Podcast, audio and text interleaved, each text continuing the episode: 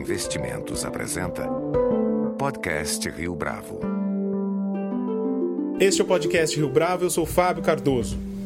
O processo eleitoral brasileiro tem algumas peculiaridades. Uma delas atende pelo nome de proporcionalidade. Com isso, um postulante a vereador de determinada coligação pode mesmo receber 100 mil votos e acabar sem mandato. Ao mesmo tempo, outro candidato que tenha alcançado, por exemplo, 500 votos pode, a depender dessa mesma coligação, conseguir ser eleito. Para tentar corrigir esse desvio, já faz algum tempo que a campanha pelo voto distrital tem batido na tecla da necessidade de se encaminhar algum tipo de mudança nessa, nessa direção. No dia 22 de abril deste ano, a Comissão de Constituição e Justiça do Senado aprovou o projeto de lei, de autoria do senador José Serra, que institui o sistema eleitoral majoritário nas eleições para câmaras municipais nas cidades com mais de 200 mil eleitores. Agora, a proposta está na Câmara dos Deputados. Para falar a respeito do impacto desse projeto de lei na paisagem política brasileira, nosso convidado de hoje no podcast Rio Bravo é o cientista político Luiz Felipe Dávila, presidente do Centro de Liderança Pública. Luiz Felipe, é um prazer tê-lo conosco no podcast Rio Bravo. É um prazer estar com você aqui, Fábio.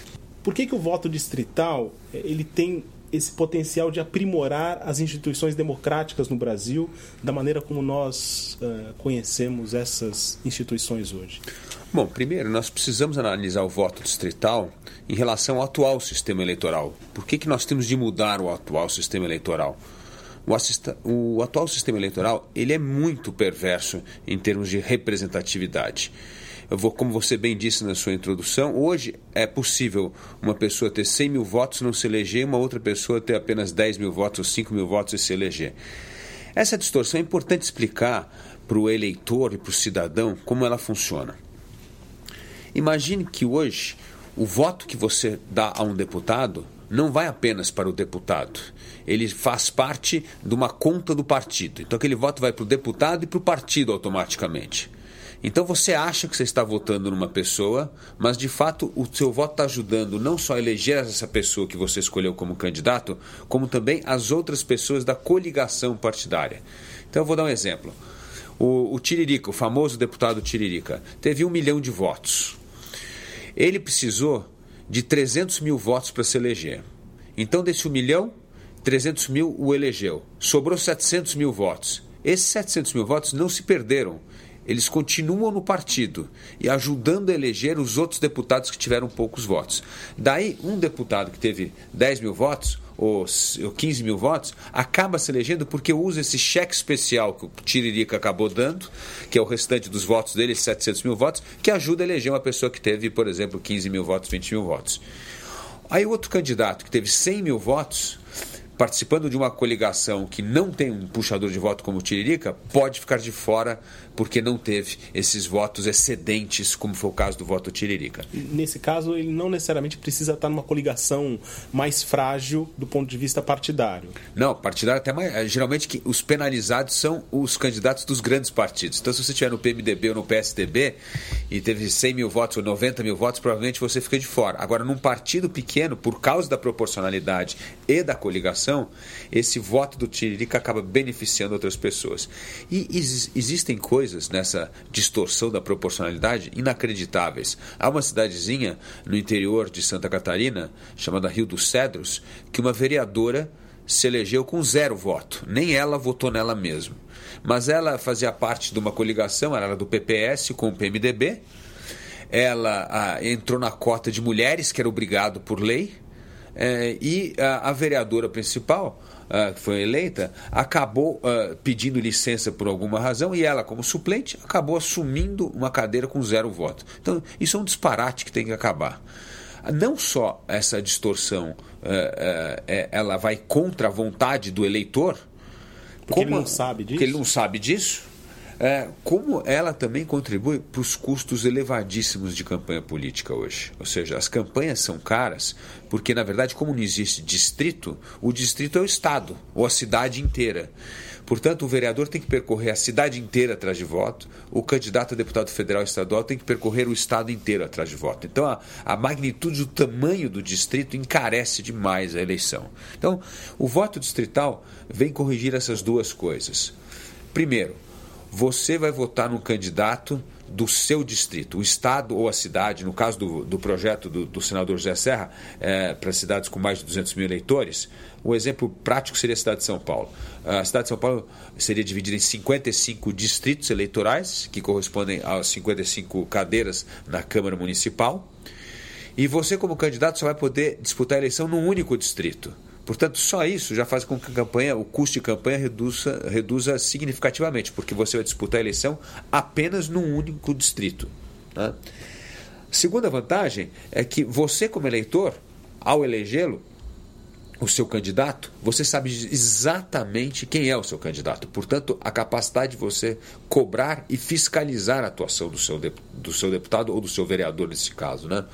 É, então, essa proximidade do eleitor com o seu representante é algo fundamental para reconectar os representantes com o cidadão, com o seu eleitor. Acho que uma das manifestações, uma das principais bandeiras da, das manifestações de rua é justamente as pessoas não se sentirem representadas, essa distância entre a sociedade e a política. E o que o voto distrital uh, propõe a fazer é, é essa reaproximação do eleitor com o seu representante. Mas nesse caso, é, também não seria possível estabelecer é, puxadores de voto dentro desses distritos? Não, porque é, só vence o, o, candidato que teve o maior número de votos. E esse voto, é, o restante dos votos, ele teve um milhão de votos, isso não vai ajudar a eleger outros, ele se perde. Então, na verdade, o voto distrital adota a regra majoritária, que é a mesma pela qual nós elegemos os governadores, senadores, prefeitos e presidente da República. Ou seja, vamos ter uma eleição direta para é, deputado ou vereador, é, assim como nós votamos hoje para presidente, governador, ou senador ou prefeito. E, nesse, e em relação aos custos de campanha, quer dizer, os valores investidos pelos partidos nesses candidatos dos, distritos também não seriam igualmente altos para tentar rebanhar mais é, comunidades ou mais localidades em favor da sua própria agremiação? É, Fábio, muito boa pergunta, mas o efeito é justamente o contrário. Por, o que acontece hoje? Na última eleição em São Paulo, nós tivemos quase 2 mil candidatos para 70 vagas. Agora, se nós dividirmos ah, o estado ah, de São Paulo em 70 distritos, que é o caso, porque nós temos 70 cadeiras no, no Congresso Nacional, então nós vamos ter um candidato por partido. Então isso vai reduzir significativamente o número de candidatos. E por que, que tem essa profusão de candidatos no sistema proporcional?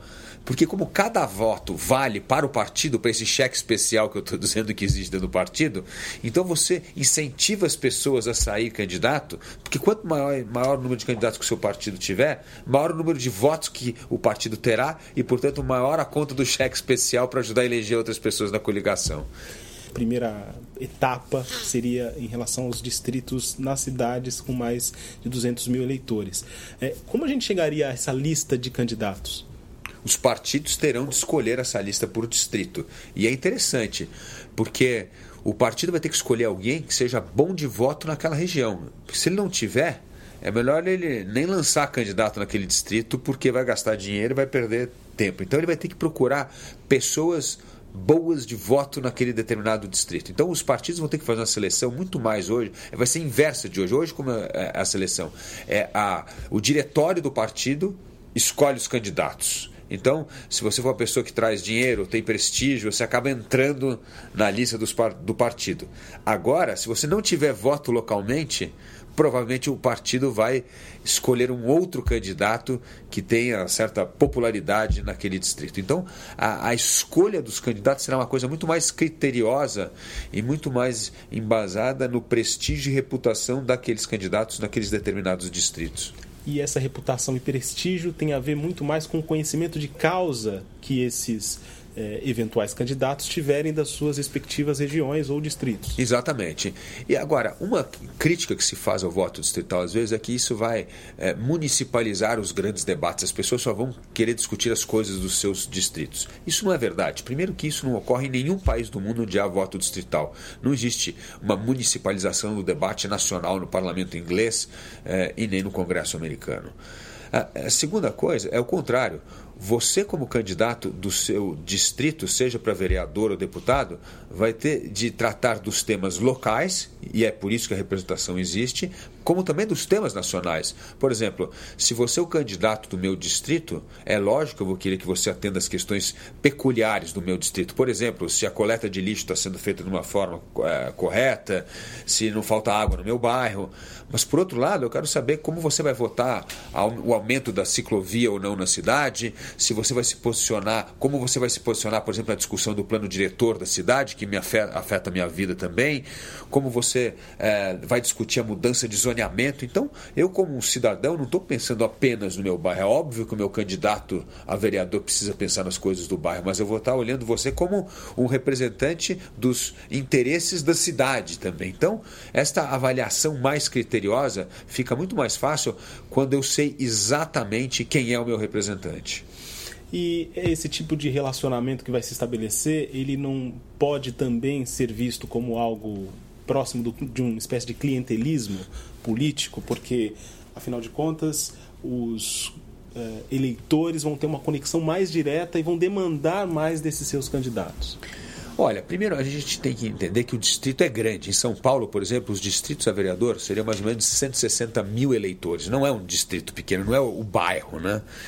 E hoje, a política mais clientelista é do voto proporcional. Veja só o que os deputados fazem hoje. Como a eleição é cara ele tem que percorrer o estado inteiro, como é que ele usa o clientelismo dele? Distribuindo as emendas parlamentares. Cada deputado tem uma cota de emenda parlamentar. E o que ele fica fazendo é distribuindo essas emendas para vários prefeitos, que é a forma dele retribuir ou conquistar o apoio e a fidelidade desses prefeitos para apoiar a sua candidatura. Ou seja, Hoje, a Câmara Municipal, a Câmara Federal, ela é altamente municipalista, porque todas as emendas ah, quase aprovadas são exatamente para projetos de pequeno porte, local, com interesse unicamente eleitoreiro, para manter esta rede de apoio dos prefeitos à sua candidatura. Ou seja, no momento que eu sei exatamente qual é o meu distrito, não adianta eu ter 8 milhões de reais de emenda, como é o caso hoje, que é um absurdo. Ou seja, você não vê hoje no parlamento um único deputado aprovando uma emenda para cortar gasto ou despesa todas as emendas é para aumentar gasto público. Por quê? Porque ele tem que manter essa clientela gigantesca de prefeitos ao seu redor. E é tão interessante, se você for a Brasília, você verá que prefeitos de pequenas cidades ficam pouquíssimos tempo, pouquíssimo tempo governando a sua cidade e passam a maior do tempo em Brasília, justamente caçando emenda nos gabinetes dos deputados. Para obter recursos. Para obter recursos. Ou seja, a municipalização da discussão no plano federal, ela ocorre justamente por voto proporcional. Existem modelos que são pensados de maneira alternativa, como voto distrital misto, que não está previsto uh, no projeto de lei do senador José Serra, mas também vem sendo discutido. É, essa medida ela pode ser encarada como alternativa? Olha, primeiro, é, o projeto do, do, do, senador Serra tem uma enorme virtude. Primeiro, é, vamos testar o voto distrital num grupo de cidades. E é um grupo de cidades relevante, porque nós estamos falando de cidades acima de 200 mil habitantes, 200 mil eleitores, e, portanto, onde praticamente nós temos 30% do eleitorado brasileiro nessas grandes cidades. Então, é uma boa amostragem para testar o voto distrital. Então, a, a virtude desse projeto é: vamos testar localmente, se funcionar, vamos expandi-lo nacionalmente.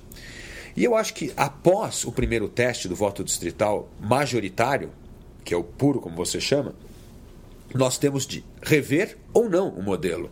Mas vamos testar o modelo puro, porque se testarmos já o modelo híbrido, nós não sabemos se isso corrigirá ou não as distorções do atual sistema. Então, acho que a, a, a, virtude desse projeto é: vamos pegar essas grandes, são mais ou menos 80 cidades brasileiras, é, desses municípios com mais de 200 mil eleitores, vamos testar o voto distrital nessa eleição já em 2016. Em 2018, nós vamos ter um balanço, aliás, em 2017, nós já vamos ter uma radiografia muito precisa do que aconteceu nessa cidade. Como é que é a composição da Câmara, se realmente nós tivemos um expurgo muito grande de partidos ou não, se a discussão tornou-se muito municipalista, de, muito localizada demais e, e perdeu-se eh, o interesse do município na discussão na Câmara. E aí eu acho que a gente tem que pensar como ir corrigindo isso, se adotarmos o voto distrital depois para deputado federal e estadual. Então eu acho que a questão do, do, do sistema misto, é, eu acho que é uma discussão para depois que nós fizemos um primeiro teste sobre o voto distrital. Tá. E o uh, vice-presidente Michel Temer, ele defende um outro modelo ainda, que seria o distritão. Uh, o que, que, vem a ser esse modelo defendido por Michel Temer? Olha, é, é bom a gente fazer é, essa diferença do, do puro, do misto e do distritão, como você falou. Então, no distrital puro, o estado é, ou a cidade é dividida em, em distritos pequenos e esses distritos pequenos elege apenas um candidato o, voto que, e o candidato que recebeu o maior número de votos, o voto majoritário. No sistema proporcional, o clássico, 50% dos parlamentares seriam eleitos pela legenda, ou seja, você vota no partido, e 50% pelo distrital puro. Então você vai votar duas vezes. Você vota no candidato do seu distrito e numa legenda partidária. Então, metade do, dos assentos. Então, se, se, nós estamos falando na Câmara Federal, 70 assentos, então 35 seria eleito pelo voto distrital majoritário e os outros 35 assentos seriam eleitos pela lista. No voto majoritário distritão, como é o caso da, da proposta do MDB, do PMDB, ou os 70 candidatos que obtiveram o maior número de votos no estado inteiro são eleitos. Então, o problema desse sistema, a meu ver, é que você acaba beneficiando grandes partidos, candidatos mais populistas e candidatos que têm muito dinheiro. Porque já que nós são 70 deputados mais eleitos no estado, são pessoas que ou são conhecidas estadualmente ou nacionalmente para conseguir captar todos esses votos, ou são pessoas que têm muito dinheiro e conseguem mobilizar a, máquina, a máquina para que consiga ter votos em todas as regiões do estado. Então, eu vejo o distritão como talvez uh, o pior dos modelos atuais. Eu acho que o melhor modelo é o distrital puro. Uh, o segundo melhor modelo é o voto distrital misto. E mesmo no misto, nós vamos ter que discutir qual é o percentual do parlamento que será eleito pela lista, e essa é uma grande discussão é, que já começa a ocorrer. Por exemplo, há partidos que querem limitar o voto em lista a 30% do, dos votos. Há outros que querem defender os 50%, e o PT até aceita o voto distrital misto se for 70% o voto da legenda e 30% no voto distrital majoritário. Então, vai ter uma grande discussão sobre o misto que acontecer. O importante é que nós discutemos essa reforma política e que nós façamos uma mudança nesse sistema eleitoral, porque o sistema eleitoral atual só beneficia uma pessoa: parlamentares que não têm voto. Só eles que ganham. Os parlamentares que têm voto não têm medo do voto distrital. O eleitor vai gostar muito mais de ter um candidato que ele sabe quem é e uma pessoa que ele vai poder cobrar e fiscalizar. É, é muito bom que nós vamos reduzir o custo de campanha. Então, é um ganho enorme para o sistema. Agora, como no parlamento há muitos candidatos que não conseguem se eleger sem o cheque especial, a resistência vem dessa turma. Em termos de debate sobre reforma política, há quem coloque também na discussão o tópico da, do financiamento de campanha. A discussão sobre o voto distrital é mais importante do que o debate sobre financiamento de campanha ou eles caminham juntos? A discussão sobre o voto distrital é a mais importante e, e, de fato, a única discussão relevante que tem na reforma política. É, por que isso? Porque qualquer outro assunto, ah, reeleição é bom ou ruim, financiamento público de campanha é bom ou ruim, não existe nenhuma correlação. Você pegar todos os países do mundo, uns que têm reeleição, outros que não têm reeleição, uns que têm financiamento público de campanha, outros que não têm, isso diminuiu a corrupção, isso teve um impacto tremendo na governabilidade do país, não tem absolutamente nenhuma correlação. Então, isso é o que eu chamo é a conversa fiada para esvaziar a reforma política ou para transformar a reforma política num grande cacho de uvas com uma porção de coisas irrelevantes para não se discutir a questão relevante que é justamente a adoção do voto distrital. Então, assim, para diluir o debate. Ah, vamos discutir financiamento público de campanha. Eu dou um exemplo. A França tem financiamento público de campanha. Isso diminui a influência do dinheiro privado em campanha política? Aliás, recentemente nós tivemos um enorme escândalo na França, que foi a dona da L'Oréal financiando o candidato a presidente da República, que era o Sarkozy. E foi um escândalo. Então, assim, o dinheiro vai sempre influenciar a eleição, em qualquer democracia no mundo. Ele vai sempre descobrir um jeito. Nos Estados Unidos, é, as empresas privadas não podem doar é, dinheiro diretamente para os partidos. O que, que, eles fizeram? Eles criaram os PACs, o famoso Political Action Committee, que não é nada mais do que nós criamos uma ONG a favor do candidato X. Essa ONG arrecada dinheiro das empresas e essa ONG sim pode doar dinheiro para o partido. Então, o dinheiro sempre vai descobrir um caminho para financiar a campanha política. Então, essa história de limitar, isso é uma desculpa do PT para varrer debaixo do tapete todo esse enorme escândalo do petrolão. E mais, o escândalo do petrolão mostra exatamente o que? Que não só existe o financiamento privado, mas o público, as estatais financiando os partidos políticos. E nesse caso, o partido governista. Portanto, financiamento de público de campanha não vai diminuir a questão da corrupção de forma alguma, como mostra que não há nenhuma correlação em nenhum outro país do mundo. A mesma coisa com a reeleição. Há países que têm reeleição, outros países que não têm reeleição. Isso piora ou, aumenta a governabilidade, cria países mais, democracias mais estáveis ou instáveis? Não existe nenhuma correlação. Então, essa é a discussão periférica, essa é a falsa discussão. A reforma política, o que importa é saber se nós vamos adotar o voto distrital ou se vamos continuar com esse sistema proporcional de coligação, que é um verdadeiro desastre para a representatividade democrática no Brasil. Luiz Felipe Dávila, muito obrigado pela sua participação no podcast Rio Bravo. Obrigado, Fábio. Foi um prazer estar aqui mais uma vez com vocês. Com edição e produção visual de Leonardo Testa, este foi mais um podcast Rio Bravo. Você pode comentar essa entrevista no SoundCloud, no iTunes ou no Facebook da Rio Bravo.